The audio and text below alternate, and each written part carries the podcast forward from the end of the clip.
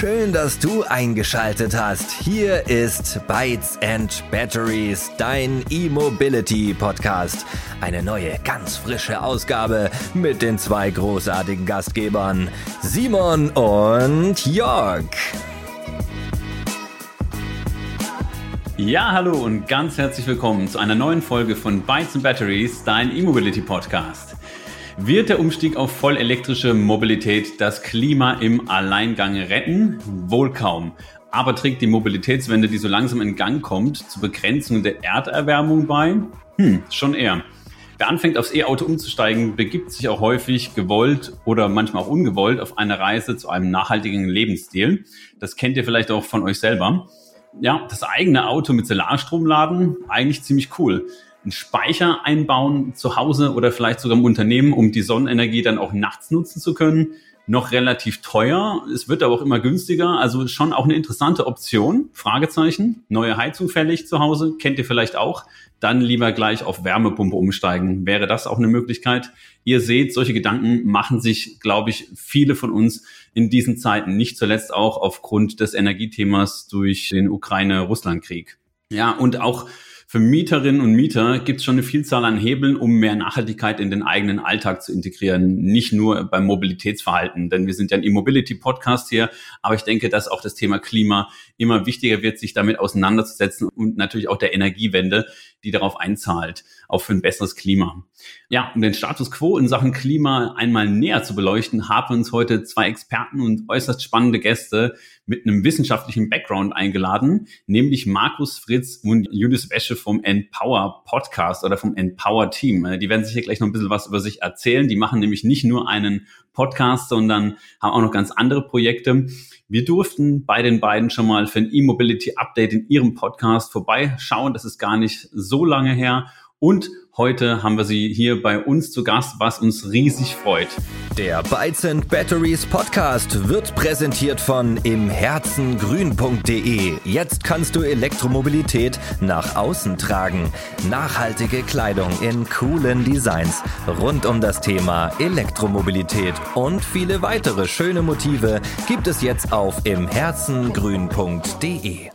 Hi Markus, hi Julius. Wir freuen uns total, dass ihr seid, wie gesagt. Und wie so üblich wäre es total cool, wenn ihr euch mal vorstellen könnt, damit unsere Hörerinnen und Hörer wissen, wen sie hier so vor sich haben, wo ihr herkommt, so auch ein bisschen, ich habe so diesen wissenschaftlichen Background angesprochen, was ihr vom Thema Mobilität haltet und natürlich auch, wer ihr seid und was euch persönlich zu diesem Projekt Empower getrieben hat. Hi. Hi, genau, also ich fange mal an. Markus, ich bin Wissenschaftler. Das ist immer wieder irgendwie komisch zu sagen, aber es ist tatsächlich so. Am Fraunhofer Easy in Karlsruhe. Ich bin da jetzt schon seit ein paar Jahren, schreibe aktuell noch meine Promotion, hoffentlich dieses Jahr fertig. Das heißt, dann auch tatsächlich mit diesem sagenumwobenen Doktor dann davor, da kann Julius gleich noch was dazu sagen. Er hat es nämlich schon hinter sich. Wie bin ich zu dem ganzen Thema insgesamt gekommen? Ich habe Umweltingenieurwissenschaften studiert und da ist tatsächlich auch so ein bisschen so dieser Übergang dann vielleicht ja, ins Thema Mobilität hatte ich da dann tatsächlich auch schon. Und zwar hatte ich meine Masterarbeit geschrieben über die CO2-Flottengrenzwerte, was wir vielleicht auch nochmal anreißen werden. Da hat sich jetzt aber auch in den letzten Jahren nochmal ein bisschen mehr getan, aber ich fand das auf jeden Fall ganz spannend, hat mir viel Spaß gemacht. Und dann, wie es halt so ist, bleibt man dann irgendwie in diesem wissenschaftlichen Bereich. Also bei uns bei Fraunhofer ist das quasi so ein typischer Weg, dass man Masterarbeit dort schreibt und dann irgendwie hängen bleibt.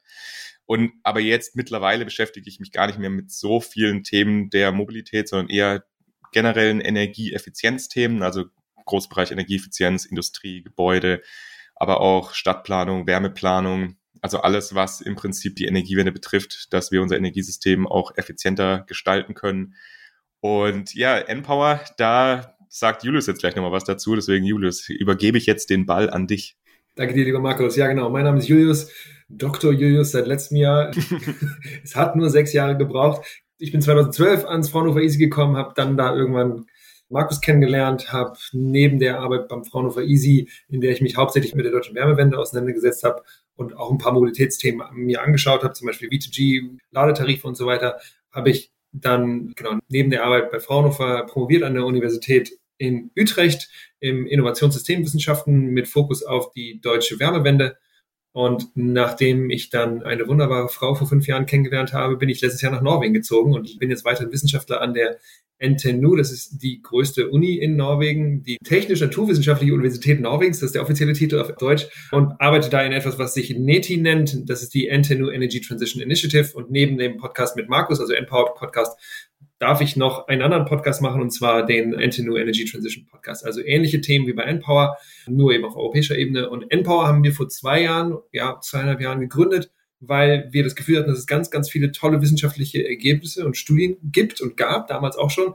Nur dass Wissenschaftler und WissenschaftlerInnen vielleicht irgendwie oftmals anders incentiviert sind, als tatsächlich sich Gedanken zu machen, wie diese Forschungsstudien wirklich Impact haben können. Und mit Social Media und mit speziell Podcasts gibt es einfach so viele Möglichkeiten, Wissen einfach zur Verfügung zu stellen, dass wir gesagt haben, wir würden da gerne Beitrag leisten und deswegen haben wir vor zweieinhalb Jahren Empower gegründet und haben jetzt, Markus, hilf mir, 65 Folgen, glaube ich, gemacht. Ja, ich glaube so 65, ja. Genau, kannte alle zwei Wochen immer sonntagsabends beziehungsweise montagsmorgens kommt eine neue Folge raus. Und genau, bis jetzt, genau, gibt es ein paar Leute, die das ganz nett finden und wir freuen uns jetzt einfach auch bei euch dabei zu sein, weil, wie Jörg das eben auch schon beschrieben hat, ihr wart schon mal bei uns, deswegen freuen wir uns jetzt auch bei euch zu sein und hier ein bisschen mit euch über Energiewende-Themen zu sprechen. Ja, vielen Dank für die Vorstellung. Total cool, wie gesagt, dass wir euch jetzt endlich auch mal bei uns haben. Es hat schon Spaß gemacht, bei euch zu sein. Wir können hier leider nicht mit diesem wunderbaren Plop dienen, den wir immer im Empower Podcast haben, denn ihr startet immer mit einem Plop-Bier. Das war, glaube ich, die größte Herausforderung. Ihr habt es nämlich reingeschrieben in euer Intro damals oder in eure, also in eure E-Mail, dass wir auf jeden Fall bitte ein Plop-Bier für den Plop-Effekt dann mitbringen. Und das habe ich irgendwie fünf Minuten vorher gelesen, bin hier noch zum regionalen Getränkemarkt gerast, dass ich das Ding noch hatte. Und es klang schon richtig cool. Das, das haben wir leider nicht zu bieten, aber ja, dafür haben wir halt das Team von Empower hier direkt, dass wir jetzt hier ausquetschen dürfen. Das ist natürlich auch ganz cool. So, und noch eine Sache möchte ich noch erwähnen. Respekt an euch Wissenschaftler, denn das ganze Thema ist ja schon, auch wenn Simon und ich schon eine Uni natürlich von innen gesehen haben, doch wirklich nicht, nicht ganz einfach, dass ihr da beackert und das wahrscheinlich alles dann auf globaler Ebene, das heißt englischsprachig. Also echt Respekt, finde ich immer ganz toll, bevor es hier losging. In dem Intro, das wir ja noch nicht aufgenommen haben, haben wir ja auch schon mal gesprochen, noch über das Thema Journals und Veröffentlichungen. Ja, echt cool. Da seid ihr ja auch aktiv. So, aber jetzt mal direkt rein in unsere Fragen. Was bedeutet denn eigentlich dieses Buzzword, ich will es gar nicht so nennen, aber ich Hausmaus Klimawandel, ja, von dem alle sprechen, vielleicht viele gar nicht genau wissen, was das bedeutet. Was heißt denn eigentlich Klimawandel? Vielleicht können wir doch da mal anfangen mit der Definition und natürlich auch so wie dieser Status quo global konstatiert wird. Das heißt, ist es einfach so, dass die ganze Welt sagt, wir haben einen Klimawandel. Äh, ich will jetzt hier nicht auf Amerika nur zeigen mit dem Finger, aber so Präsident Trump und weitere, die sagen, es gibt keinen Klimawandel. Wenn man den bekämpfen will und wenn es den gibt, muss man ja auch irgendwie so eine Art Einheit finden und so einen gemeinsamen Konsens um hier eben zu sagen, hey, diese und diese Hebel müssen wir global bewegen, denn es hilft nichts, wenn wir das in Deutschland tun oder auch bei dir, Julius, in Norwegen, wo ihr ja im Thema oder im Bereich Energie und auch Mobilität immer ziemlich weit seid, sondern das muss natürlich global passieren. Also was ist der Klimawandel und wie sieht der Status quo aus? Glaub tatsächlich, dass dieses, was du jetzt angesprochen hast, dass man Klimawandel nicht mehr so sieht, das gibt es tatsächlich eigentlich fast nicht mehr. Also überall wird es schon eigentlich den Leuten bewusst oder es ist den Leuten bewusst, dass es einen Klimawandel gibt. Die Frage ist so ein bisschen dann quasi, gibt es einen menschgemachten Klimawandel oder nicht? Da gibt es immer so ein bisschen Leute, die sagen, naja, Klimaveränderungen hatten wir eben schon in den letzten tausend Jahren immer mal wieder. Und da gab es, also das stimmt auch, es gab immer mal wieder Warmzeiten, es gab immer mal wieder Kaltzeiten. Aber was man natürlich schon sieht, ist jetzt eben in den letzten, ja, knapp 150 Jahren, also so Ende des, des 19. Jahrhunderts, so ab 1800, also so ab 1900 mit der Industrialisierung, dass eben dieses ganze ja, Thema Klima quasi nochmal deutlich verschärft worden ist. Also wir sehen einfach in Messungen, die es aktuell gibt, dass sich die aktuelle Oberflächentemperatur von der Erde, also global, in den letzten Jahren einfach sehr stark erhöht hat. Und deswegen ist es auch so mittlerweile, dass man eigentlich gar nicht mehr von Klimawandel spricht oder sagt, sondern es ist mittlerweile eine Klimakrise, weil wir steuern da wirklich auf eine Klimakrise zu. Wenn wir da nicht bald aktiv werden und was ändern, dann wird es wirklich ganz schlechte Folgen haben. Da gibt's dann die unterschiedlichsten Faktoren, die da reinspielen. Also beispielsweise nur eben das Schmelzen von Arktis-Eis oder von Grönland-Eisschild. Und das hat dann eben wieder weitreichende Folgen. Also das nennt man dann diese Kipppunkte des Klimas, die sind dann wieder selbstverstärkende Effekte. Und das ist eben so ein bisschen das, was man in den letzten Jahren eben, eben beobachtet, was sich da immer stärker abzeichnet einfach. Und ja, also da gibt es eben Simulationen oder auch Klimamodelle, die eben sagen, wenn wir jetzt so weitermachen und nichts wirklich dran ändern, dann werden wir halt irgendwo bei vier, fünf Grad Erderwärmung rauskommen. Und das ist dann halt global gesehen auch vier, fünf Grad Erderwärmung. Das heißt aber jetzt nicht, dass es dann jetzt bei uns fünf Grad wärmer wird, sondern es wird halt an manchen Stellen dann richtig, richtig viel wärmer und an manchen Stellen halt ein bisschen weniger. Aber gerade eben so dieser Mittelmeerraum, also Süditalien, Spanien, da wird's dann richtig, richtig, richtig unangenehm warm und auch richtig, richtig unangenehm trocken. Also da stehen wir einfach vor der großen Herausforderung, dass wir da wirklich auch dringend einfach was tun müssen. Ja, vielen Dank, Markus. Du hast, glaube ich, gerade was ganz Wichtiges gesagt. Nicht, dass wir sagen, hey, Klimawandel ist doch gar nicht so schlimm. Und erstens, das Wort Klimakrise ist deutlich dramatischer. Und ich glaube, es ist auch ein sehr dramatisches Thema. Und äh, wir haben nicht mehr allzu viel Zeit, dagegen zu wirken. Du hast es auch gesprochen von vier, fünf Grad Erwärmung, dass das nicht dann, sage ich mal, schön verteilt wird auf die Erde, sondern dass dann an einzelnen Flecken dann eben gerade vielleicht auch in Ländern, wo eh schon hohe Temperaturen herrschen, wenn man jetzt gerade nach Indien guckt zum Beispiel, dass es da wirklich einfach ein super super krassen Ausschlag gibt an Temperaturen und es gibt da, glaube ich, auch Grenzen, die man aushalten kann und die man bewerkstelligen kann als Mensch, auch für Tiere und so weiter und so fort. Das betrifft sich auch die Landwirtschaft, Viehhaltung, was auch immer. Das ist das eine.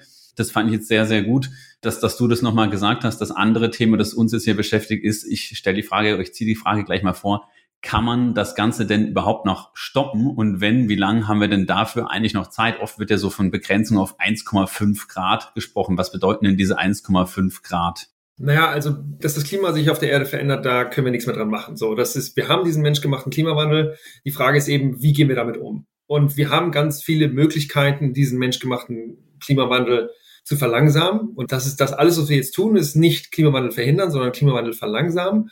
Und die Herausforderung ist nicht, dass wir irgendwann CO2-neutral sein werden. Das werden wir irgendwann. Die Frage ist, wie schnell wir das schaffen. Und je länger wir damit warten, desto größere und im Zweifel eben auch katastrophale Auswirkungen wird das auf die Lebensmöglichkeiten auf diesem schönen Planeten ja, haben. So, die Frage ist also nicht, ob wir die Energiewende hinkriegen, sondern die Frage ist, wie schnell wir sie hinkriegen. Und da gibt es eben genau diese, wie du gerade gesagt hast, Jörg, diese verschiedenen Zahlen, so 1,5 Grad oder 2 Grad. Und es gibt eben verschiedene Ziele, die wir auf Deutschland-Ebene haben, die wir auf EU-Ebene haben und so weiter. Und zum Beispiel 2015 gab es die Conference of the Parties von UNFCC, also es ist von der UN in Paris. Und da wurde eben gesagt, okay, wir möchten gerne dieses 2-Grad-Ziel einhalten und wenn möglich eben ein 1,5, ja, die Klimaerwärmung auf 1,5 Grad deckeln. So, und da gibt es eben dann diese Zahlen, die dann sagen, okay, wir haben noch acht Jahre, wenn wir es bis dahin nicht geschafft haben, unsere Systeme zu dekarbonisieren, dann werden wir über diese 1,5 Grad kommen. Und je höher und je schneller wir über diese 1,5 Grad kommen, desto größer werden die Implikationen sein,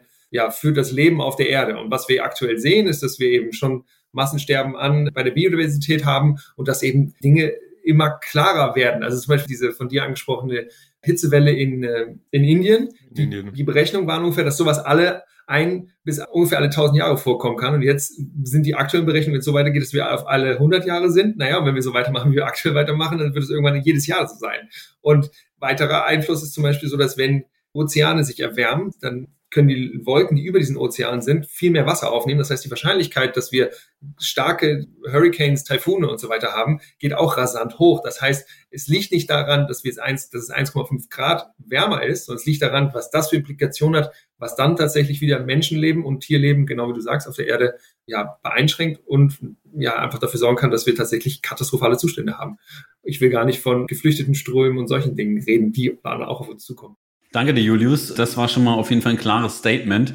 Und dann nochmal zu der Frage, wer beschließt das denn weltweit, beziehungsweise wie findet man denn diesen Konsens? Es gibt einen Weltklimarat, der eine Art Zusammenschluss von Wissenschaftlern, auch Globales und Politikern. Kannst du das bitte nochmal ganz kurz erläutern, dass man sagt, wer hat denn da das Zepter in der Hand, um das zu beschließen, also Gegenmaßnahmen und auch zu sagen, hey, wir haben diesen Klimawandel, der ist da, ob er menschgemacht ist oder nicht, sei einmal dahingestellt. Aber wir müssen jetzt etwas tun und dass es nicht irgendwie einzelne Länder sind, sondern dass man sagt, auch hier haben wir eine globale Institution. Genau, also die UN ist die United Nations und da gibt es eben verschiedene Arbeitsgruppen und man kann das als Arbeitsgruppe bezeichnen und eins davon ist eben das IPCC, das ist das Intergovernmental Panel on Climate Change und die treffen sich, ich glaube, seit Anfang der 90er jedes Jahr, immer so im November. Genau, das ist der Weltklimarat. das ist der zum, Weltklimarat, ja. das ist das deutsche Wort dafür. Ich kenne ja. das deutsche Wort, glaube ich, gar nicht. Genau. Und genau wie du sagst, ist das, treffen die sich, um einen Konsens zu finden, auf den sich alle Staaten einigen können. Und deswegen, wenn die sich dann einmal im Jahr treffen, das war letztes Jahr, glaube ich, in Edinburgh, dieses Jahr wird es in Ägypten sein, gibt es immer so Dinge, die dann eben, ja, verhandelt werden. Und zum Beispiel gab es 2015, gab es eben das Paris Agreement, wo sich darauf geeinigt wurde von allen Mitgliedern, also allen Regierungen, die teilgenommen haben, dass das die Ziele sind. Aber es ist eben eine konsensuale Entscheidung und das heißt, es müssen eben alle zustimmen und dann kommen da eben teilweise auch so ja, sagen wir mal, interessante Wortneuschöpfungen raus, wie zum Beispiel, ich weiß nicht, ob ihr euch daran erinnern könnt, beim letzten Mal wurde dann eben nicht vom Coal Face Out gesprochen, sondern vom Coal Face Down. Keiner weiß, was ein Coal Face Down ist, aber alle konnten sich darauf einigen, dass man das möchte, weil natürlich viele Länder sehr abhängig davon sind, Kohle zu fördern, Kohle zu verbrennen und so weiter. Und deswegen, das sind ganz viele Finessen da drin. Und nochmal aber kurz ein Wort zu Klima insgesamt ist, was ich gerne noch kurz droppen möchte, ist, wir wissen ja alle, dass CO2 eigentlich nur einen sehr kleinen Anteil hat in unserer Atmosphäre. Und das würde man in Parts per Million gemessen. Aber nur, um euch einen Eindruck zu geben, in den 50er Jahren hatten wir ungefähr 300 Parts per Million in unserer Luft. Und jetzt sind wir schon bei 420. So, und das ist immer, wenn ich mir diese eine Kurve angucke, dann denke ich so, oi, oi, oi, oi, wir müssen ganz schnell ganz viel mehr machen. Es ist nicht so, dass nichts gemacht wird. Es wird viel gemacht. Aber die Frage ist eben, reicht es? Ja, also auch erstmal von mir herzlich willkommen. Was du schon gerade erzählt hast, Julius, war ja schon ziemlich spannend. Jetzt aber lass mich nochmal ganz kurz zurückgehen. Und zwar klar, durch unsere Maßnahmen, die da hoffentlich bald kommen und hoffentlich in der nötigen Intensität, können wir die Klimaerwärmung oder den Klimawandel verlangsamen. Aber wenn wir uns nicht sicher sind, dass es menschgemacht ist, sind wir uns denn sicher, dass unsere Maßnahmen in einem entscheidenden Ausmaß irgendwie tragen dann? Genau, also da nochmal einzuhaken, also das ist schon auch sicher, dass es menschgemacht ist. Da gibt's natürlich Personengruppen, die das sagen, dass es nicht menschgemacht ist. Das sind aber wirklich auch nur ein Kleinteil. Das wird manchmal auch mehr aufgebauscht, als es tatsächlich ist. Also es ist wirklich nur ein sehr, sehr, sehr kleiner Teil, auch jetzt gerade von Wissenschaftlerinnen und Wissenschaftlern und im Prinzip die Kurve, was Julius jetzt gerade angedeutet hat mit den CO2-Konzentrationen in der Atmosphäre, die deckt sich halt auch einfach sehr gut mit dem Anstieg der Temperatur, die wir eben global sehen.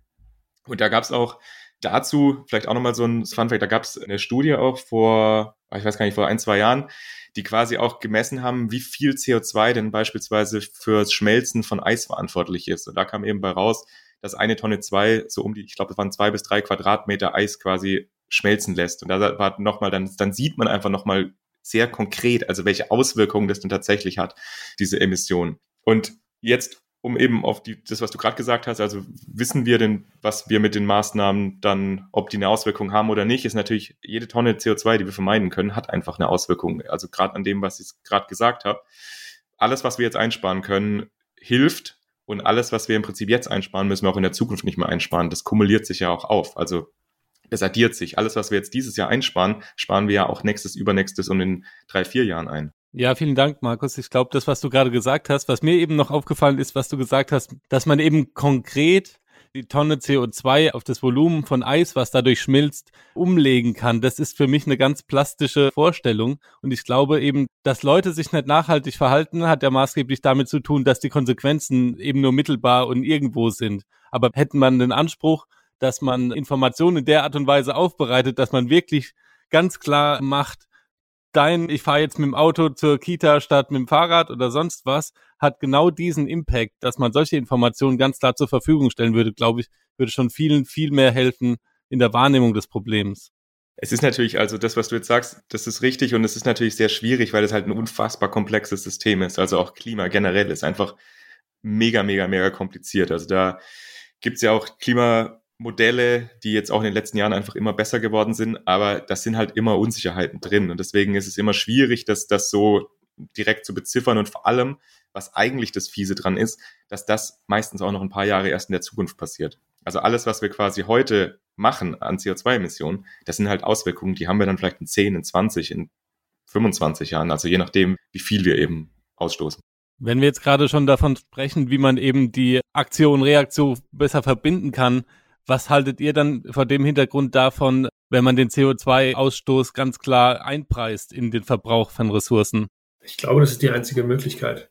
Also es gibt ja irgendwie diesen Film von Al Gore, The Inconvenient Truth, und was der da einfach sagt, ist put a price on carbon. Und alles, was wir versuchen in Europa ist, wir haben ja diesen EU ETS, das ist der europäische Emissionshandel. Wir sorgen jetzt dafür, dass Elektromobilität günstiger ist in Deutschland. Das sind ja alles indirekte Maßnahmen, um CO2-Emissionen zu verteuern. Und nur wenn du das machst, wirst du eine Lenkungswirkung haben, die dafür sorgt, dass eben CO2-neutral ist oder CO2-positiv ist oder wie auch immer man das nennen möchte, dass diese Produkte und Dienstleistungen genutzt werden und auch ja, gekauft werden. ist natürlich immer eine Herausforderung. Ne? Also wenn wir uns eben, was, wenn wir uns die Energiewende angucken, dann ist es eigentlich ein großes soziotechnisches System, was wir verändern müssen. Das hat uns sehr viel Dienste geleistet. Also ne, wir haben Kohlekraftwerke gehabt, wir haben Atomkraftwerke oder Kernkraftwerke gehabt, die waren sehr zentral. Und in den 60ern, 70ern war das ein super System. Es war relativ günstig, man konnte das gut maintainen, ich weiß gar nicht auf Deutsch, man konnte das also gut nutzen, so, und jetzt merken wir, ah, jetzt haben wir diese Externalität, dieses Klimawandel-Ding, und jetzt müssen wir eben dieses ganze System was nicht nur Technologien beinhaltet, sondern eben auch Institutionen und Werte und Normen und Leute haben da Geschäftsmodelle, mit denen sie viel Geld machen und so weiter. Und das muss alles verändert werden. Und das ist eben die große Herausforderung. Es geht nicht so um ein paar Technologien. Wir haben alle Technologien, die wir brauchen. Wir haben Wind, wir haben Solar, wir haben Wärmepumpen, wir haben eigentlich fast alles. Okay, Wasserstoff ist nochmal gut, dass es dazu kommt. Wir haben eigentlich alles. Aber was wir jetzt brauchen, ist eben diesen politischen Shift, der dafür sorgt, genau was du sagst, dass eben Dienstleistungen und Produkte, die nicht CO2-neutral sind, dass die teuer werden aber damit nimmt man natürlich vielen Menschen sehr viel weg, die aktuell im aktuellen System sehr gut leben. Und das ist, glaube ich, eine der zentralen Herausforderungen. Eine kurze Story dazu. In Berlin sind zehn Prozent der Emissionen kommen aus der Schifffahrt. Es gibt politische Entscheidungen, die dafür sorgen, die alles festgelegt haben, dass die gesamte Schifffahrt in Berlin elektrifiziert werden soll. Jetzt ist es aber so, dass der Vorstandsvorsitzende, ich glaube, ja, ich glaube, Vorstandsvorsitzende der, der Lobbyorganisation, die die Schiffe repräsentiert in Berlin, der hat eine Diesel-Tankstelle für Schiffe. Und der sorgt dann dafür, dass eben diese Transition, diese Transformation hin zu elektrischen Booten eben nicht beschleunigt wird, sondern eben verlangsamt wird. Warum? Weil der natürlich aktuell damit gut leben kann. Und das sehen wir in ganz vielen anderen kleinen Beispielen auch. Und deswegen ist das alles nicht so ganz einfach. Und deswegen, wir brauchen, müssen es immer schneller machen. Aber das sind sehr hochkomplexe Systeme. Das ist ein super guter Punkt, der mich persönlich auch immer total ärgert. Man hört immer wieder, oh, Pariser Klimaabkommen, die Klimaziele wieder verfehlt. Und man hat irgendwie immer so den Eindruck, dass das Ganze so halb auf freiwilliger Basis läuft. Und ja, da sitzt jetzt irgendein Lobbyist und der hat dann eine Tankstelle. Und es gibt natürlich auch woanders. Und das Ganze, ja, irgendwie muss es kommen, man ist vorne rum dafür, hinten rum versucht man das Ganze zu verlangsamen, vielleicht in zehn Jahren, vielleicht 2035, 2050 und so weiter und so fort, aber wir haben ja gar nicht diese Zeit. Gibt es denn, sage ich mal, oder nochmal zurück, als Marketingmenschen, ja, sind wir ja eher Fan davon, Anreizsysteme zu schaffen. Auch der Simon hat gerade auch davon gesprochen und du hast es auch bestätigt, dass das Thema Einpreisen von Emissionen eigentlich kommen muss. Anreize sind natürlich immer besser, aber bei so einem wichtigen Thema wie Klimawandel muss man da nicht irgendwann mal den Schalter umlegen und sagen, nein, das wird jetzt gesetzlich verankert, das ist jetzt Pflicht und gibt es da überhaupt Instrumente? Also genau, um das nochmal aufzugreifen, von dem, also die Paris Agreement, also dieses 1,5 Grad Ziel, das ist tatsächlich im Prinzip auf freiwilliger Basis. Also da haben sich alle dazu schon verpflichtet, aber da passiert nichts, wenn man das nicht einhält. Also da wird, ich glaube, alle zwei Jahre ist es, wird quasi ein Report erstellt von denen, die es unterzeichnet haben. Dann schaut man, was haben sie gemacht, wie viel haben sie eingespart, was haben sie noch vor. Aber wenn dann eben die Summe nicht ausreicht, dann ist das halt so. Also da gibt es keine Sanktionen, wenn irgendjemand zu wenig macht oder auch kein eine Anreize oder Boni, wenn man zu viel macht. Interessant wird es dann tatsächlich ein bisschen, wenn man auf europäische Ebene schaut. Weil auf europäischer Ebene, da haben wir schon auch im Prinzip Verpflichtungen, auch Systeme, die da funktionieren. Das gab es damals auch schon quasi vom Kyoto-Protokoll, also quasi das allererste, was man gemacht hat, aber jetzt eben auch beim Paris Agreement. Da hat sich dann die EU auch drauf committed, naja, wir wollen den Beitrag dazu leisten. Also wir wollen das erreichen. Und daraus gab es dann eben diesen European Green Deal. Das war im Prinzip dann eine Vereinbarung oder eine Übereinkunft von allen europäischen Mitgliedstaaten, die gesagt haben, naja, wir machen das jetzt und wir gießen jetzt dieses Ganze auch in ein Gesetz. Und daraus ist dann eben dieses europäische Klimaschutzgesetz entstanden, in dem dann unterschiedliche Ziele festgeschrieben sind für unterschiedliche Stützjahre. Angefangen hatte das für 2020, 2030, 2040, 2050 und mittlerweile wurde jetzt auch nochmal ein bisschen verschärft, beziehungsweise das aktuelle Klimaschutzgesetz sieht eben vor, dass wir bis 2030 55 Prozent von unseren CO2-Emissionen reduzieren, immer zum Basisjahr 1990. Und diese Ziele sind eben auf die einzelnen Mitgliedstaaten runtergebrochen. Das heißt, die einzelnen Mitgliedstaaten haben tatsächlich dann verbindliche Ziele, die sie erreichen müssen. Und das hatten sie auch schon für 2020 und quasi auch 2021, 2022, also immer so weiter. Und da ist es tatsächlich so, da muss man Strafe zahlen, also wenn man die nicht erreicht. Also da muss man dann schon auch quasi nochmal in die Tasche greifen und Deutschland ist da nicht unbedingt Vorreiter. Also wir mussten da jetzt auch schon letztes Jahr Strafe zahlen, weil wir es nicht geschafft haben. Das haben vielleicht auch die eine oder andere mitbekommen. Und wir mussten quasi dann von anderen Ländern, die ihre Ziele übererfüllt haben, im Prinzip, ja, also quasi Ausgleichszertifikate für die Emissionen, die wir mehr hatten, mussten wir dann zahlen. Also das, genau, auf europäischer Ebene ist das schon ein bisschen anders. Sehr guter Punkt, Markus. Ich glaube, du bist auch der Spezialist von euch beiden, wenn es um das Thema ja, Quotenhandel geht, nenne ich es jetzt mal so. Denn du hast ja am Anfang auch gesagt, dass deine Arbeit auch darüber geschrieben wurde. Das klingt so, als hätte jemand anders geschrieben. Das ist natürlich Quatsch. Sondern du hast deine Arbeit darüber geschrieben. Jetzt habe ich zwei Fragen, die ich jetzt mal ganz kurz noch einwerfe, die kann man vielleicht auch in der Antwort verbinden. Erstens, THG-Quote. Uns Elektroautofahrerinnen und Elektroautofahrer ist es natürlich wird das immer nahegelegt. Man sieht überall Werbung, alles ist voll, es gibt tausend Anbieter. Vielleicht können wir mal über die THG-Quote sprechen. Was ist das eigentlich? Wie sinnvoll ist das vor allem? Ist das eine Art Ablasshandel, dass ich den Konzernen, die sagen, hey, ich möchte da vielleicht gar nichts einsparen oder kann das nicht, dass ich denen einfach meine, meine Quote verkaufe und ich kriege ein bisschen Geld und freue mich drüber und ja, die äh, haben in Anführungsstrichen ihre Pflicht erfüllt. Sie haben eh genug Geld, also hau ich jetzt mal so äh, flapsig raus und kaufen das ein. Das ist ja viel einfacher, als dann irgendwie Klimaschutzmaßnahmen zu ergreifen, denn der, der Wandel, der kostet ja auch viel Geld. Vielleicht machen wir es doch so. Also schmeiße ich jetzt einfach mal, wie gesagt, so ganz einfach rein. Und auch das Thema Klimaneutralität bei Unternehmen, Produkten. Ihr wisst, ich bin in einer Agentur tätig oder auch Geschäftsführer von einer Agentur, die sich auf nachhaltige Unternehmen spezialisiert hat. Und auch wir haben da verschiedene Partner, die sich ums Klima kümmern und klimaneutrale Produkte anbieten. Einfach, es geht um die Kompensation von CO2-Emissionen vor allem. Wie sinnvoll ist denn eigentlich dieses Kompensationsthema? Ich fliege irgendwie nach Indien, mache weiterhin schön meinen Backpacking-Urlaub oder nach Thailand und kompensiere das dann mit, kann ich dann ein gutes Gewissen haben? Ist das okay fürs Klima? Klar wäre es besser, wenn ich das weglasse. Wie sind denn da so die Auswirkungen? Was ist denn eure Einschätzung als Wissenschaftler? Vielleicht mal kurz zu dem Thema jetzt klimaneutrale Unternehmen, um das mal nochmal vorwegzunehmen. Also langfristig wird es da auch im Prinzip Verpflichtungen geben müssen, weil ansonsten wird das nicht funktionieren. Das ist, wir sehen das jetzt, wir haben jetzt, um nochmal quasi auf die Ziele zurückzukommen, in Deutschland ist es nochmal so, dass wir das dann nochmal runterbrechen auf einzelne Sektoren. Also im Klimaschutzgesetz in Deutschland sind auch nochmal unterschiedliche Sektoren aufgeteilt. Da ist eben unter anderem beispielsweise die Gebäude sind da drin und die Energiewirtschaft. Und da sind auch verbindliche Ziele festgeschrieben. Und wenn das irgendwann einfach nicht mehr funktioniert mit den Anreizen, also mit Förderprogrammen, mit quasi billigen Krediten, mit diesen Instrumenten, also diesen Politikinstrumenten, die wir da haben, dann wird es da auch irgendwann Verpflichtungen geben, wie es eben auch beispielsweise im Verkehr jetzt auch auf europäischer Ebene schon gibt mit den Flottengrenzwerten, was wir vorhin schon mal so ganz kurz angedeutet haben. Also da wird auf jeden Fall, das ist, wenn es nicht funktioniert, dann muss das einfach kommen.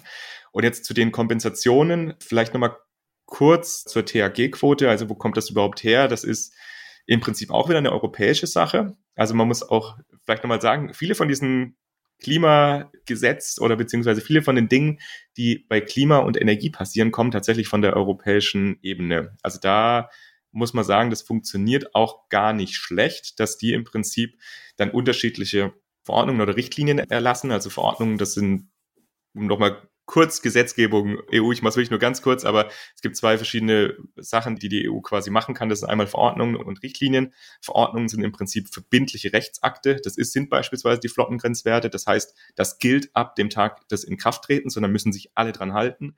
Und dann gibt es noch das Thema der Richtlinien. Das sind dann im Prinzip eben Ziele oder beziehungsweise Vereinbarungen, die dann nochmal von den einzelnen Mitgliedstaaten in einzelne, also in ihre jeweiligen Rechtsvorschriften überführt werden müssen. Und jetzt das THG-Quotenthema. Das ist was, was tatsächlich aus so einer Richtlinie kommt. Das ist die Renewable Energy Directive, also die erneuerbare Energienrichtlinie. Und die schreibt eben vor, dass man gewisse erneuerbare Energien in unterschiedlichen Energieprodukten enthalten haben muss. Und das ist eben bei der THG-Quote, jetzt sind es eben Kraftstoffe.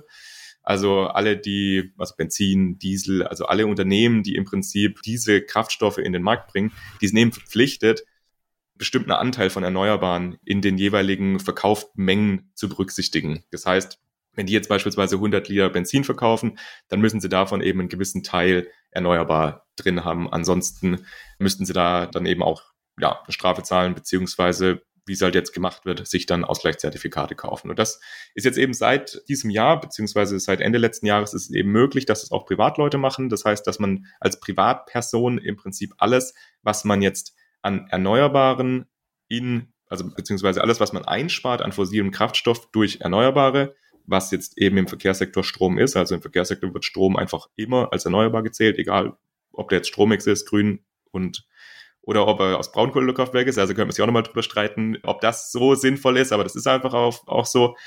Und das heißt quasi, wenn man sich ein Elektroauto kauft, dann alles, was man einspart, was man im Prinzip nicht verbraucht, weil man, also an Benzin nicht verbraucht, weil man jetzt ein Elektroauto hat, kann man sich dann eben anrechnen lassen. Und diese Quoten, die kann man dann eben verkaufen an die jeweiligen Mineralölkonzerne, die ja dann die jeweiligen Quoten erfüllen müssen. Jetzt, wie gesagt, das geht jetzt eben seit ja, Ende letzten Jahres auch, auch für Private. Und das ist halt, du hast es ja gerade schon angesprochen, Jörg, also das ist ein bisschen so ein zweischneidiges Schwert. Also auf der einen Seite muss man sagen, ist natürlich schon eigentlich ganz cool, weil das heißt, es ist ja nochmal ein zusätzlicher Anreiz, dass man jetzt ein Elektroauto fährt, weil dann kann man sagen, naja, man bekommt ja nochmal ein bisschen mehr Geld dafür. Und zusätzlich ist es ja auch noch für die Unternehmen, also für die Mineralölkonzerne, ist es ja noch schlecht, dass sie das machen müssen, weil das heißt, die verkaufen dann oder müssen dann zusätzlich diese Zertifikate kaufen. Das heißt, sie haben dann weniger Gewinn und deswegen machen die dann natürlich ihren Sprit wieder ein bisschen teurer als ihre Mineralöle, weil die das natürlich da ja wieder mit einpreisen. Das heißt, die, die dann fossil fahren, also basierend auf Benzin oder Diesel, werden im Prinzip noch ein bisschen mehr dadurch bestraft, dass sie dann fossil fahren. Das heißt, wir haben da im Prinzip zwei Möglichkeiten von den Anreizen. Da gibt's auch noch, also auch Betreiber von Tankstellen und so und Ladepunkten, die können das auch alle machen. Aber jetzt, ich glaube, für eure Hörerschaft ist ja im Prinzip wahrscheinlich das Private interessant.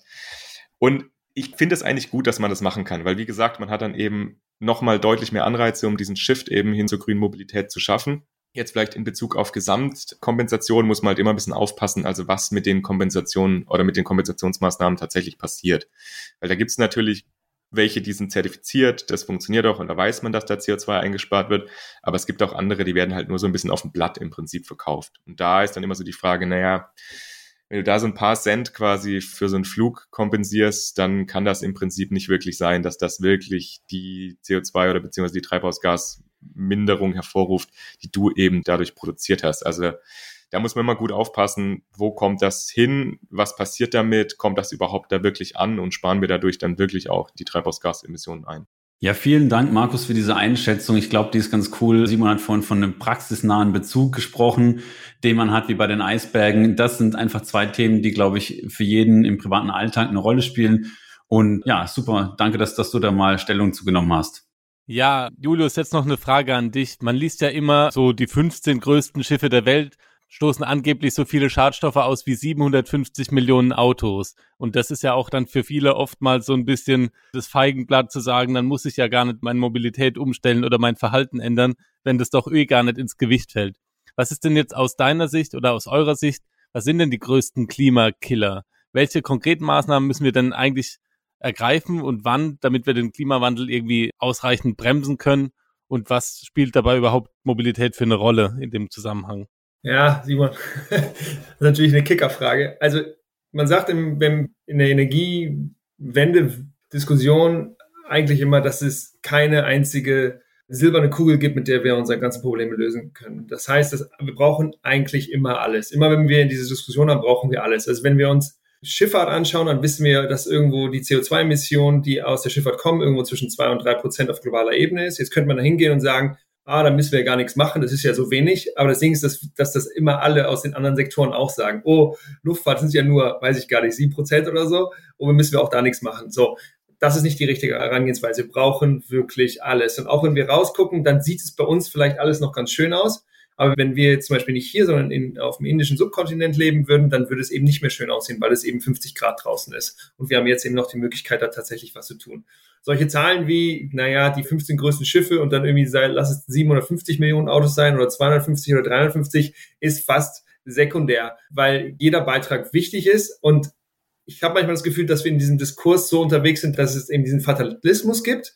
So, ach, ich, wir sind eh schon so ne, we are screwed, wir schaffen es eh nicht mehr, ist mir jetzt auch egal, dann fliege ich jetzt nochmal irgendwo rum. So, und ich glaube, das ist tricky, weil Fatalismus, finde ich, ist Todsünde. Also zu sagen, jetzt können wir eh nichts mehr machen, jetzt lass uns eine große Party feiern und dann geht die Welt unter, das kann es ja auch nicht sein. So, und deswegen also wir wissen alle, dass bei der Herstellung von Batterien, dass da noch Schwierigkeiten sind und so weiter, das auf jeden Fall. Und trotzdem ist es richtig, weniger zu fahren und es ist trotzdem richtig, elektrisch zu fahren, weil wenn wir das selber nicht tun, wer soll es denn dann machen? So, und wenn wir uns Schifffahrt anschauen, auch da gibt es Lösungen. Wir haben gerade eine Folge dazu gemacht, diese Lösungen sind alle nicht so nah dran, aber wir können Wasserstoff zu Ammoniak nutzen, um dann eben auch diese Schiffe erneuerbar über die Weltmeere fahren zu lassen. Das ist alles nicht einfach und das sind alles Technologien, die vielleicht noch ein paar Jahre weg sind, aber es gibt überall Möglichkeiten. Die Frage ist, kriegen wir es hin, eine Policy, Gesetzgebung zu implementieren, die solche Dinge genau incentiviert und das da hattest du ja eben auch schon drüber gesprochen, Simon.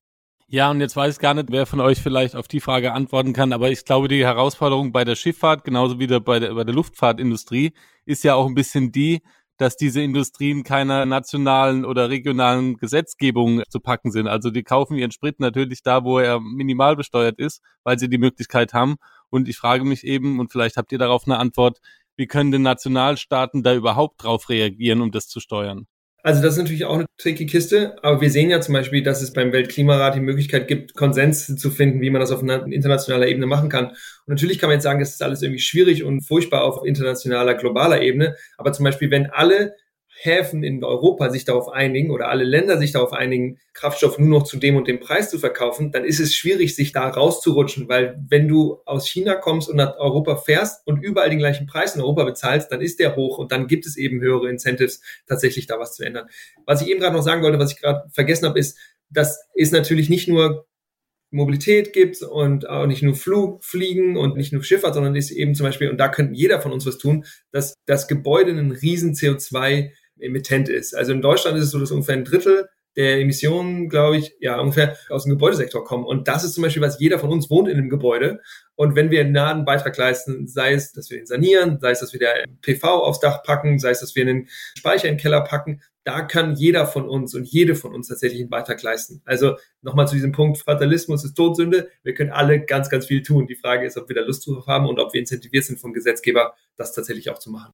Ganz wichtiger Punkt, der oft untergeht. Wir reden so viel über Mobilität. Klar, das Auto ist das Deutschen liebstes Kind und so weiter. Wir sind eine Autonation. Alle haben Angst um die Arbeitsplätze. Dass das gar nicht so schlimm ist, das wissen wir jetzt mittlerweile, sondern dass da ja Arbeitsplätze geschaffen werden. Aber es ist immer das Thema Auto. Aber gerade zu Gebäude, hm, höre ich jetzt irgendwie nicht so oft. Also eher jetzt, sage ich mal, in Kreisen, die sich eher damit beschäftigen. Insofern danke dir. Ich ziehe jetzt mal eine Frage vor und kretsch da nochmal rein. Du hast auch darüber gesprochen, welche Hebel es denn so privat gibt, die man eben hat.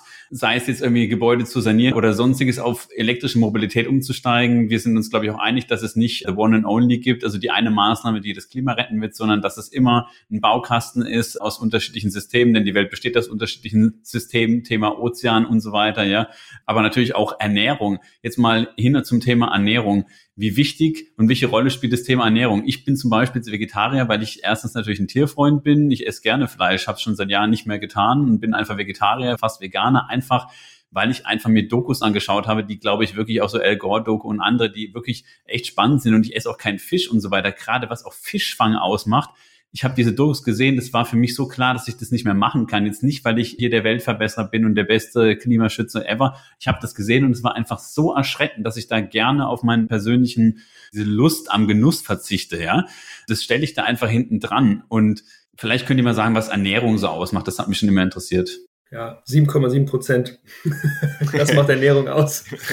In Deutschland. Genau, also in Deutschland sind es irgendwie knapp acht Prozent und das ist, glaube ich, ein ganz wichtiger Punkt, was jetzt ihr beide jetzt auch nochmal angesprochen habt. Also es ist total wichtig, in allen Bereichen was zu machen und da wird es eben nicht reichen, wenn man jetzt nur vegetarisch, vegan lebt und im Prinzip dadurch wird das Klima eben nicht gerettet. Also es macht einen Teil aus, man darf das nicht vernachlässigen. Das ist ja genau die Diskussion, die wir ja auch immer führen. Muss Deutschland überhaupt was machen? Deutschland macht nur zwei Prozent, also von gesamtweltweit CO2-Emissionen aus. China macht über 30 mittlerweile aus. Also aber ja, im Jahr, ne? Wenn man kumuliert über die letzten 50 Jahre guckt, dann ist der Anteil von Deutschland natürlich Dann ist es natürlich höher. deutlich höher, klar. Ja. Aber jetzt aktuell, und das ist, nee, ich möchte ja auf den Punkt raus, wir müssen alle was machen. Also das reicht nicht, wenn quasi nur die viel emittieren was machen. Also wenn wir jetzt sagen, beispielsweise nur die Energiewirtschaft, was eben der größte CO2-Emittent in Deutschland ist, muss was machen, das funktioniert halt nicht, sondern es müssen alle machen. Und aber auch da nochmal zu sagen, das ist eigentlich jetzt im deutschen Klimaschutzgesetz ganz schön, dass es eben diese sektorspezifischen Ziele gibt. Da gibt es auch für die Landwirtschaft ein sektorspezifisches Ziel. Also da ist festgeschrieben, wie viel CO2-Emissionen muss die Landwirtschaft jedes Jahr quasi weniger oder wie viel darf die Landwirtschaft jedes Jahr weniger emittieren. Und das muss dann auch erreicht werden. Da ist aber total wichtig, dass eben alle mitmachen. Und deswegen, ja, also es wird einen Teil ausmachen. Natürlich jetzt Viehhaltung macht von diesen sieben, also von den knapp acht Prozent natürlich nochmal davon nur einen Teil aus, weil wir natürlich auch andere landwirtschaftliche Sachen haben, wie eben normalen Ackerbau oder eben Milchproduktion, wenn man jetzt beispielsweise vegetarisch ist, genau, nicht vegan. Also da gibt es natürlich viele unterschiedliche Stellhebel. Aber es ist einfach wichtig, dass wir überall was machen. Und es ist auf jeden Fall ein Anfang zu sagen, ich bin Vegetarier, ich bin Veganer oder Veganerin. Aber es geht dann nicht, dass man dann trotzdem im Auto rumfährt und in Urlaub fliegt und da dann denkt, das passt, weil ich ja kein Fleisch esse.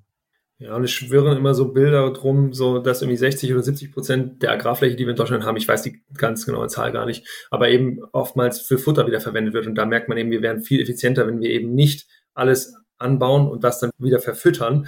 Und nice Side-Effekt wäre eben auch, dass dann diese Krise, die sich jetzt gerade auch anbahnt, die Versorgungskrise, die jetzt vielleicht im Sommer kommt, aufgrund der russischen Invasion in der Ukraine, dass das eben auch nicht dann einfach dafür sorgen könnte, dass tatsächlich wir in eine wirklich eine Ernährungskrise auf dem Planeten kommen, weil ein Land ausfällt, sondern wir könnten eben das, was wir so nutzen, um an was an Tiere verfüttert wird, einfach wenn wir das selber essen würden, würden wir tatsächlich einfach effizienter sein und wir würden eben uns auch nicht dafür verantwortlich sein, dass so viele Tiere tatsächlich für uns einfach nur getötet werden. Dann ich nochmal rein. Ich habe den Namen der Doku nicht mehr, aber gerade das Thema Fischfangen, das fand ich echt krass, weil ich meine, das Meer ist so ein... Hast, hast du Seaspiracy? Meinst du Ja, ja, das, vielen lieben Dank und das muss ich sagen, ich habe teilweise nochmal hier eine Garnele gegessen und da nochmal was. Ja, ich bin jetzt fast Veganer. Seaspiracy oder Spiracy hat mich echt weggehauen, wenn du einfach überlegst, was das Meer für ein Ökosystem ist und was das für eine unglaubliche Auswirkung hat. Also die Überfischung der Meere und dass gerade der Fischfang, der nachhaltige Fischfang, dass es den überhaupt nicht gibt, dass die ganzen Labels komplett auseinandergenommen wurden. Das fand ich schon spannend. Wie gesagt, ein weiterer kleiner Hebel, aber trotzdem total interessant. Jetzt nochmal zurück zum Thema Mobilität. Bei uns ist ja immer so, wenn man in so einem Elektroauto-Podcast so das Wort Wasserstoff in den Mund nimmt, dann stellen sich bei allen so die Nackenhaare auf. Zumindest wenn es um den Einsatz von Wasserstoff im Pkw geht. Wie ist es denn eigentlich im Transportwesen? Ich sage jetzt mal Flugzeug, Schifffahrt habt ihr angesprochen. Ist das ein wichtiger Teil Wasserstoff? Und wie weit sind wir da? Ja, also das wird auf jeden Fall eine Rolle spielen. Also gerade was eben diese Themen Luftfahrt und Schifffahrt angeht, ob der Wasserstoff tatsächlich, also Wasserstoff ist eben ein, ein, Teilprodukt. Und aber Julius hat es ja vorhin angesprochen, beispielsweise eben Ammoniak oder so, sind dann eben Möglichkeiten, das dann noch zu betreiben. Aber es ist natürlich, man hat da ganz andere Herausforderungen. Bei den PKWs, also genau, ihr als Elektromobilitisten, ihr seid da ja auch quasi komplett hinter Elektromobilität, was ja auch richtig ist. Im Pkw-Bereich ist ja so, da muss man ja meistens keine großen Stecken zurücklegen und auch meistens nicht viel Gewicht transportieren. Also da ist dann im Prinzip täglicher Weg zur Arbeit und dafür eignet sich einfach das Elektroauto so viel besser, weil es ist so viel effizienter als ein Verbrenner und auch als ein Brennstoffzellenfahrzeug, also ein Fahrzeug, was mit Wasserstoff betrieben wird, weil man eben unfassbar große Umwandlungsverluste hat bei Wasserstoff. Also es muss jetzt mal erstmal Wasserstoff hergestellt werden, dann wird der Wasserstoff wieder in Strom zurücküberführt und dann der Elektromotor betrieben. Also das ist einfach sehr ineffizient. Und wir haben nicht genug erneuerbaren Strom aktuell. Es wird auch in Zukunft nicht viel besser werden weil du jetzt angesprochen hast, wie weit sind wir jetzt bei den Lösungen für quasi die Logistik? Da stecken wir auch noch sehr in den Kinderschuhen. Also für Schifffahrt und Flugverkehr wird es nochmal deutlich länger dauern als jetzt bei LKWs. Also bei LKWs gibt es jetzt tatsächlich auch schon die ersten Prototypen, die schon damit auch unterwegs sind, was auch eben eine wichtige Rolle auf jeden Fall, Fall spielen wird. Man muss sich halt immer so ein bisschen überlegen, naja, Wasserstoff, das ist halt auch in sehr, sehr, sehr begrenzten Mengen nur zur Verfügung, also auch in den nächsten Jahren. Wir fangen ja jetzt erst an, Elektrolyseure aufzustellen. Wir haben jetzt erst so die ersten Kooperationen auch mit der MENA-Region, dass man sagt, wir wollten vielleicht von da irgendwie Wasserstoff importieren, aber das ist auch alles noch nicht so richtig in trockenen Tüchern. Also man weiß gar nicht, wo kriegen wir eigentlich zukünftig eben unseren Wasserstoff her und wie viel. Und da muss man halt sich dann immer überlegen, naja, wo brauchen wir eigentlich den Wasserstoff am dringendsten? Und da ist halt tatsächlich so, dass Schwerlastverkehr, also sowas wie LKWs, Flugzeuge, Schifffahrt, kann auf jeden Fall, wird wichtig, weil da gibt's halt relativ wenig Alternativen, aber gibt's natürlich auch, wird ja auch viel dran entwickelt, gerade bei LKW beispielsweise Oberleitungs-LKWs, die auch mit Strom fahren. Aber was eben ein ganz, ganz wichtiger Teil wird, wo wir Wasserstoff brauchen, ist eben auch in der Industrie. Weil in der Industrie ist es so, dass wir halt oftmals nicht nur Energie brauchen für Prozesse, sondern eben auch im Prinzip den Stoff als Stoff. Also das, was wir jetzt als also im Prinzip diese einzelnen Moleküle, die wir da verwenden, also als stofflichen Input. Das ist beispielsweise eben in der Chemieindustrie so. Da brauchen wir diese stofflichen Ströme. Wir brauchen in der Stahlindustrie stoffliche Ströme, um da das Eisen zu reduzieren. Und da ist dann immer halt die Frage, naja, kann man da das ersetzen? Und da wird es halt dann schon knifflig, das zu ersetzen. Und deswegen wird wahrscheinlich halt erst in solchen Sektoren wie der Industrie Wasserstoff zur Verfügung stehen und bis wir es dann tatsächlich eben in Transportwesen haben, wird halt wahrscheinlich dann schon sehr, sehr, sehr viel von der Technologie geklärt sein. Also dann wird es dann schon Optionen geben mit Elektromobilität, mit Oberleitungs-LKWs und solchen Sachen. Also das wird eine wichtige Rolle spielen. Es ist halt einfach so, dass wir nicht genug Wasserstoff haben aktuell und aus dem Grund wird die Technologie sich einfach in anderen Bereichen stärker entwickeln, beziehungsweise andere Technologien im Mobilitätsbereich stärker entwickeln, weil die halt aktuell schon mehr zur Verfügung stehen. Ich würde gerne Markus in einem Punkt challengen. Und zwar hattest du ja gesagt, dass du davon ausgehst, dass langfristig sowas wie LKWs hauptsächlich mit Wasserstoff oder größtenteils mit Wasserstoff betrieben werden, außer sowas wie Oberleitungs-LKWs. Es gibt jetzt mittlerweile auch schon Forschung, auch von einem Kollegen von uns oder dein aktueller Kollege, mein Ex-Kollege Patrick Plötz, die sich das mal angeguckt haben, ob es nicht auch eine Chance gibt, tatsächlich dafür zu sorgen, dass Trucks eben auch elektrisch fahren können. Und wenn man sich das mal anschaut, dann wissen wir, okay, so Fahrer und Fahrerinnen von Trucks dürfen irgendwie nur drei bis dreieinhalb Stunden fahren, bis sie irgendwie eine Dreiviertelstunde Pause machen müssen. Und wie weit kommt so ein Truck in dreieinhalb Stunden, wenn er 80 fährt oder sowas? Das sind so 300 Kilometer Kante, so Kante, Kante. Und das heißt, du müsstest es eigentlich nur hinkriegen, eine Batterie da reinzubringen, die du von einer Dreiviertelstunde so aufladen kannst, dass sie wieder 300 Kilometer fahren kann. Und aktuell verbessern sich Batterien eben Jahr um Jahr, natürlich nicht riesig, mit riesigen Schritten, aber das kann schon passieren. Das heißt, es gibt tatsächlich auch eine reelle Chance, so habe ich das Papier jedenfalls gelesen, dass Trucks mittelfristig tatsächlich also elektrisch betrieben werden können. Ob das jetzt so passiert, wissen wir natürlich noch nicht. Aber ich würde jetzt nicht 100% meiner Chips alles nur auf Wasserstoff für Lkw-Verkehr wetten. Nee, auf jeden Fall. Also in diesen Bereichen wird es eben wahrscheinlich mehrere Lösungen geben oder man wird halt sehen, wohin die Reise geht. Also ich kann es mir gut, mhm. gut vorstellen, weil ich, wie ich es gerade eben gesagt habe, dass jetzt eben der Wasserstoff ja auch erstmal eben in anderen Bereichen zur Verfügung stehen wird und sich dann gerade im Transportbereich eben andere Lösungen auch entwickeln müssen, weil da haben wir halt auch diese Sektorziele. Also der Verkehrsbereich, der muss auch gewisse CO2-Reduktionen machen pro Jahr. Und wenn das eben da nicht funktioniert, dann muss man auch andere Technologien in Erwägung ziehen. Und wenn man da natürlich dann, also ich meine, wir sehen es ja im Pkw-Bereich, da ist ja Wasserstoff im Prinzip ist jetzt raus, auch bei der Entwicklung von den, die Hersteller entwickeln das einfach nicht mehr, weil bis das zur Verfügung stehen würde, dann ist der Markt schon so gesättigt einfach durch Elektrofahrzeuge, dass sich das auch überhaupt nicht mehr lohnt für die Hersteller. Und das Gleiche kann halt auch bei den LKWs passieren, aber da ist eben das Ganze noch ein bisschen offener, weil man eben die Herausforderung hat von den großen Batterien, der Energiedichte und wie du sagst, dass man es eben auch sehr, sehr, sehr schnell aufladen muss. Aber klar, also da wird man sehen, was in den nächsten Jahren entwickelt. Ja, ein Satz dazu noch. Ich glaube, das habt ihr wahrscheinlich alles schon mal gehört, aber wenn man über Wasserstoff spricht, dann nennt man es manchmal oder kann man es den Champagner der Energiewende nennen. Und was da eben noch drin steckt, ist einfach, dass Wasserstoff, so wie wir es aktuell planen, nicht in großen, großen, großen Mengen zu günstigen, günstigen, günstigen Preisen zur Verfügung stellen wird. Und da kommt dieser Punkt rein, was Markus gesagt hat, dass es einfach, dass das ein gutes was nicht sehr günstig sein wird. Und da muss man sich ganz genau überlegen, wo wollen wir das nutzen? Und wenn wir das tatsächlich hauptsächlich in Industrien nutzen, weil wir dort eben diese stoffliche Verwendung haben, dann wird es relativ unwahrscheinlich, dass es eine Priorisierung in anderen Bereichen primär gibt. Aber wir müssen eben gucken, wie kriegen wir möglichst viel von dem Zeug, möglichst günstig. Aber das ist natürlich auch einfach eine systemische Herausforderung.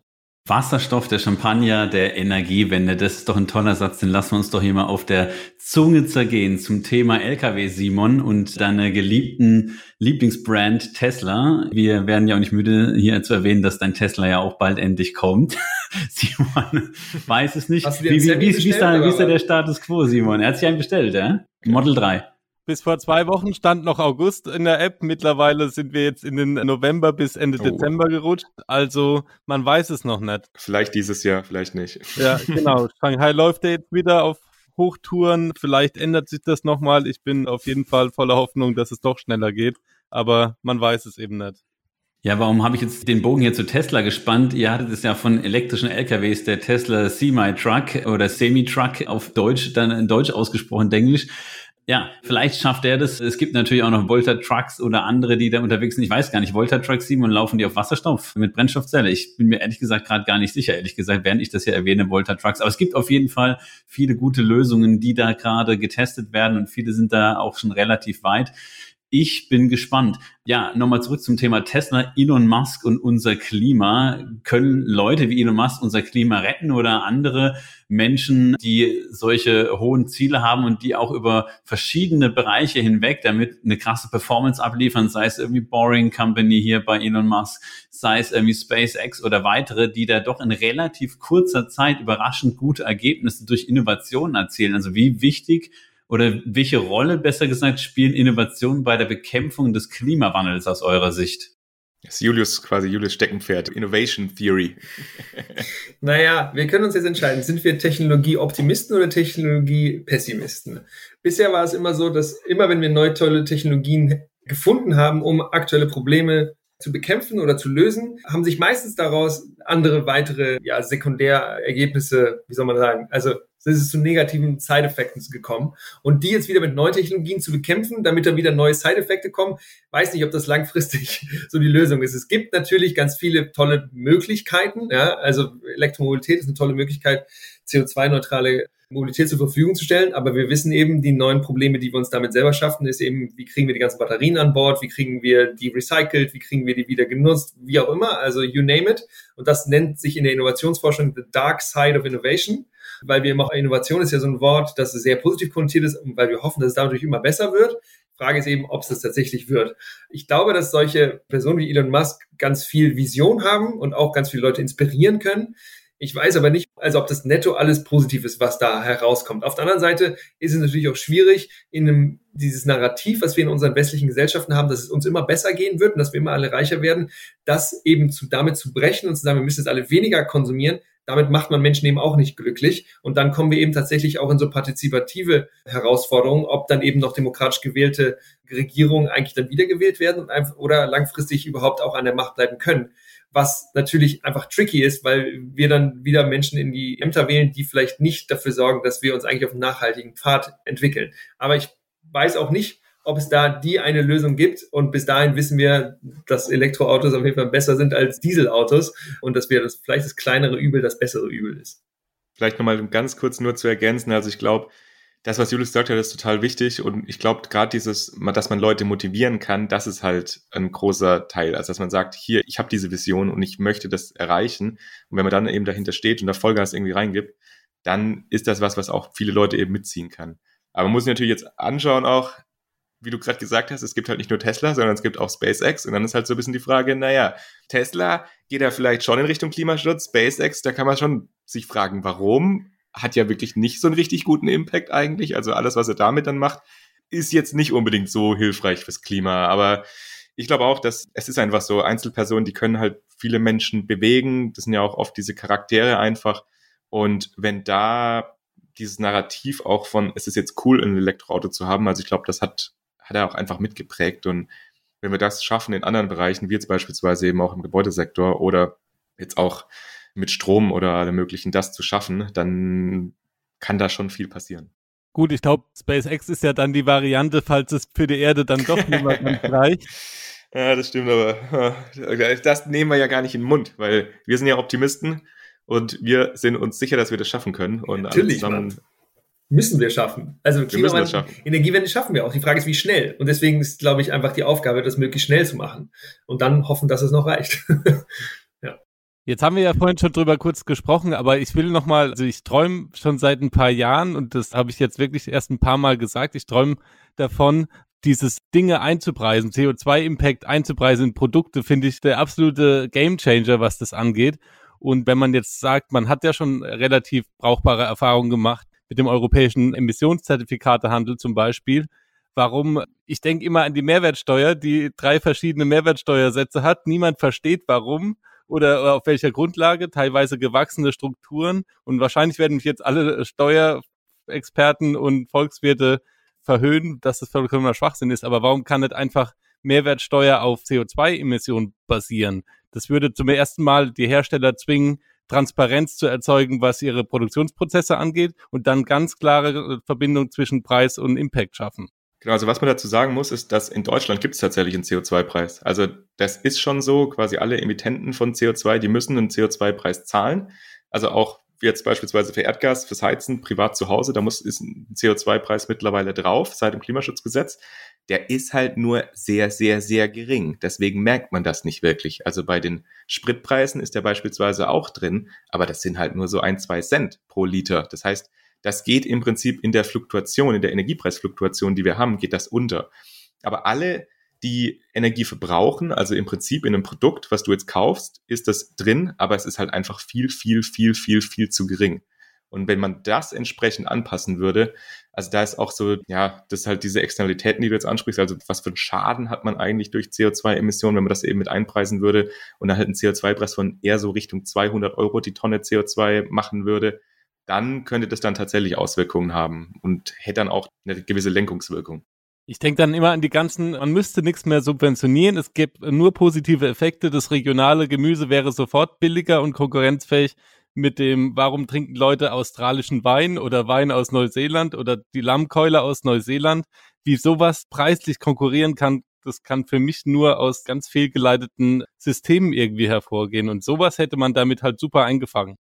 Da ist halt die Herausforderung, wie wir es ja ganz Anfang gesprochen haben, dass sowas halt im Prinzip auf globaler, mindestens eben auf sehr großer regionaler Ebene, beispielsweise eben Eurasien, also Europa, Asien oder so passieren müsste, weil ansonsten ist halt tatsächlich die Konkurrenzfähigkeit von den jeweiligen Produzenten dann einfach auch eingeschränkt. Das ist eben das Problem, was wir aktuell haben.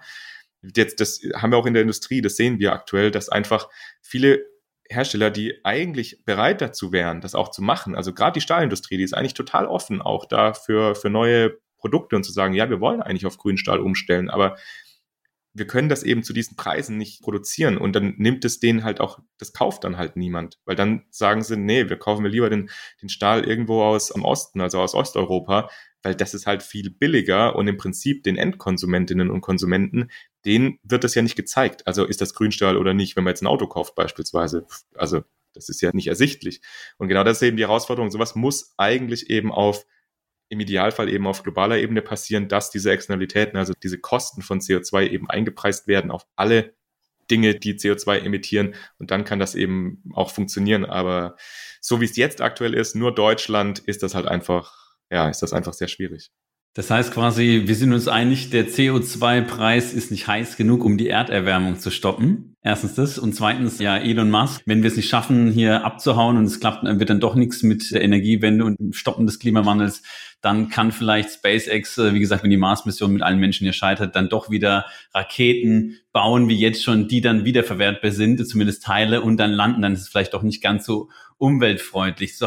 Ei, ei, ei. Alle halten sich die Augen zu. Julius, ich weiß, du musst los und hast dir noch Zeit genommen. Wir freuen uns total, dass ihr hier bei uns zu Gast wart. Das war eine super, super, super geile Folge mit euch. Vielen Dank. Ihr habt einfach auf auch ein bisschen provokante Fragen wie Wissenschaftler, wie man es erwartete, ruhig und überlegt geantwortet mit viel Wissen. Und ich glaube, dass wir hier super viel gelernt haben. Ich habe es auf jeden Fall. Simon, wie sieht's bei dir aus? Was nimmst du mit?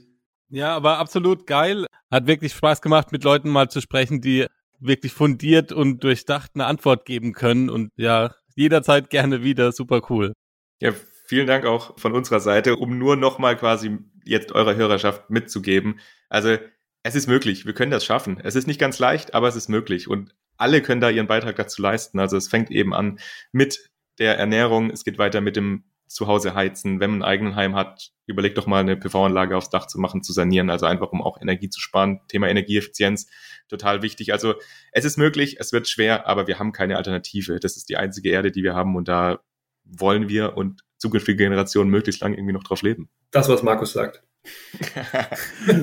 vielen Dank, Julius. Vielen Dank, Markus. Liebe Leute, bitte abonniert den Empower Podcast. Die Jungs machen auch immer mal wieder Live-Shows. Wie gesagt, ist nicht ganz so einfach, wenn einer der beiden ja jetzt in Norwegen lebt. Aber Julius ist auch immer wieder hier und setzt sich mit Markus zusammen, folgt den beiden auf LinkedIn und so weiter und so fort. Es lohnt sich, denn da kriegt ihr wirklich coole Themen, auch mit coolen Leuten, die Spaß machen, auch wirklich echte Promis, zum Beispiel hier der CEO von 1,5 Grad oder andere, also ganz tolle Wissenschaftler ich höre super gerne bei euch beiden rein und der Simon sicher auch. Insofern nochmal herzlichen Dank. Hat super Spaß gemacht, eine Folge zu machen, die jetzt nicht nur um die Elektromobilität geht, sondern das ganze Thema doch ein bisschen größer, globaler betrachtet und eigentlich das wichtigste Thema unserer Generation, denn wir können den Klimawandel noch stoppen und etwas dagegen unternehmen und zwar auch in einem positiven Sinne und es kann auch Spaß machen.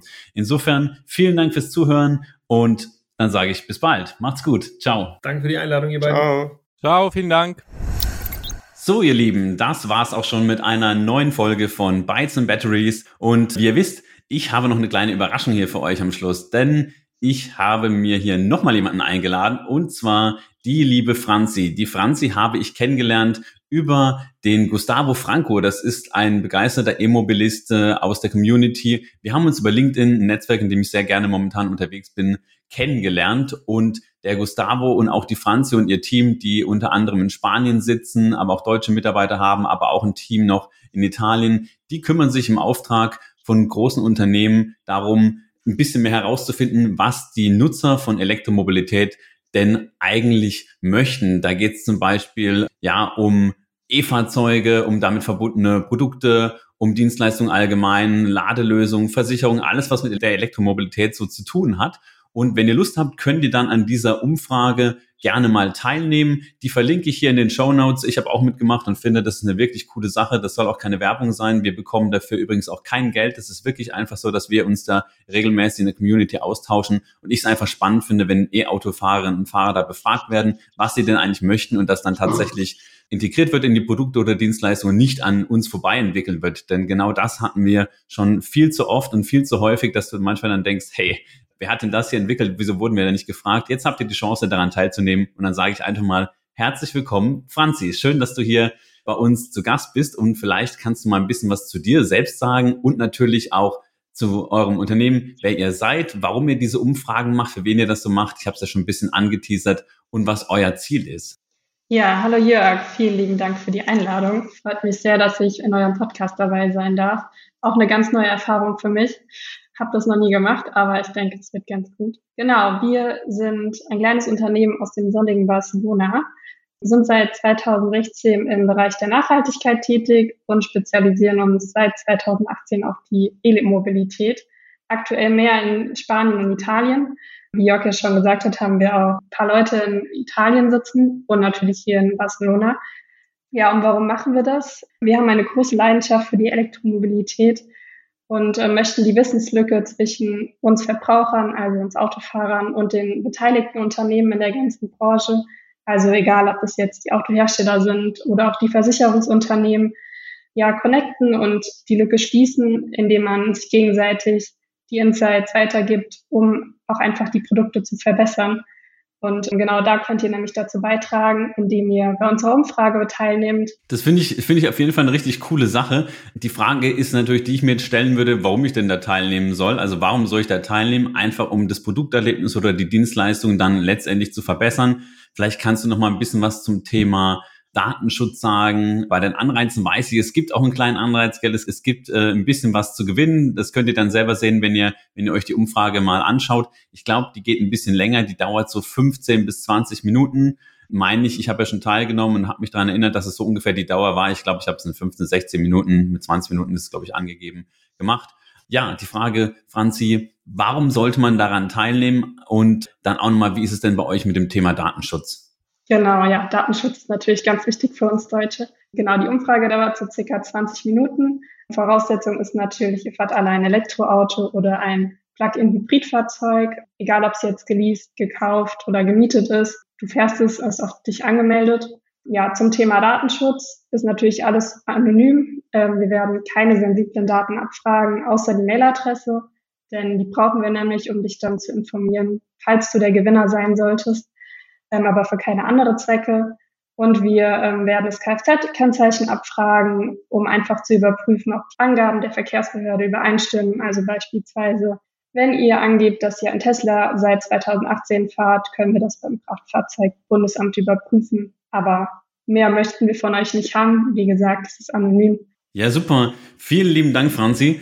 Ich habe ja gesagt, dass ich äh, genau unser Interview jetzt einfach mal, um euch da zu unterstützen, weil ich das eine wichtige Sache finde, dass wir das hier als Bytes and Batteries Team in den nächsten drei Folgen, das heißt in dieser, in der nächsten und in der übernächsten einfach mal platzieren, beziehungsweise falls ihr jetzt schon die nächste oder die übernächste hört, insgesamt dreimal werden wir unser Interview hier am Schluss mal einspielen und auch nochmal verlinken auf die Umfrage. Wenn ihr Lust habt, macht mit. Wenn nicht, dann macht nicht mit. Gar kein Problem. Ich fand es ganz cool. Und Franzi, spannend. Du bist ja quasi Deutsche, sitzt jetzt aber in Barcelona. Vielleicht noch ein paar Worte zu dir, gell? Also wie, wie, wie bist du denn da jetzt hingekommen?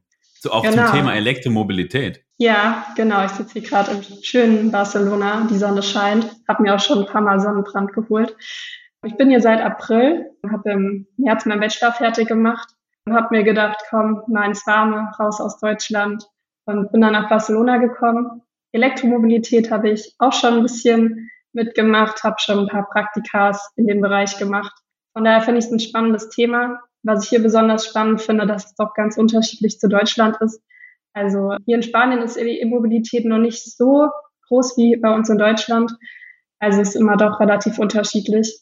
Ja, ist auf jeden Fall ein schönes, eine schöne Stadt. Also ich kann jedem empfehlen, mal nach Barcelona zu kommen. Ist auf jeden Fall eine Reise wert.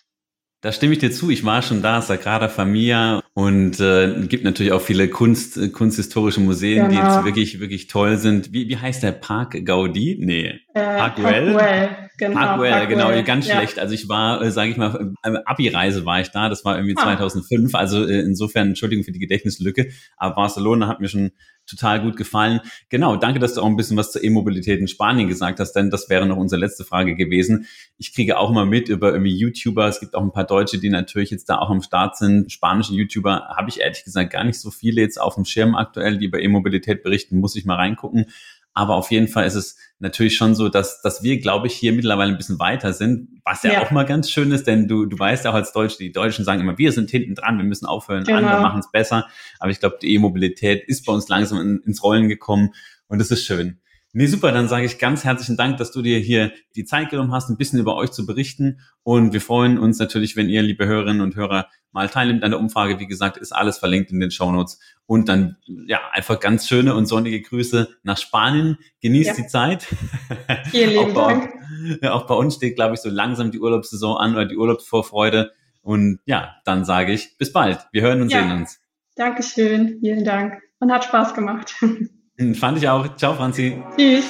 Der Bytes and Batteries Podcast wird präsentiert von imherzengrün.de. Jetzt kannst du Elektromobilität nach außen tragen. Nachhaltige Kleidung in coolen Designs rund um das Thema Elektromobilität und viele weitere schöne Motive gibt es jetzt auf imherzengrün.de.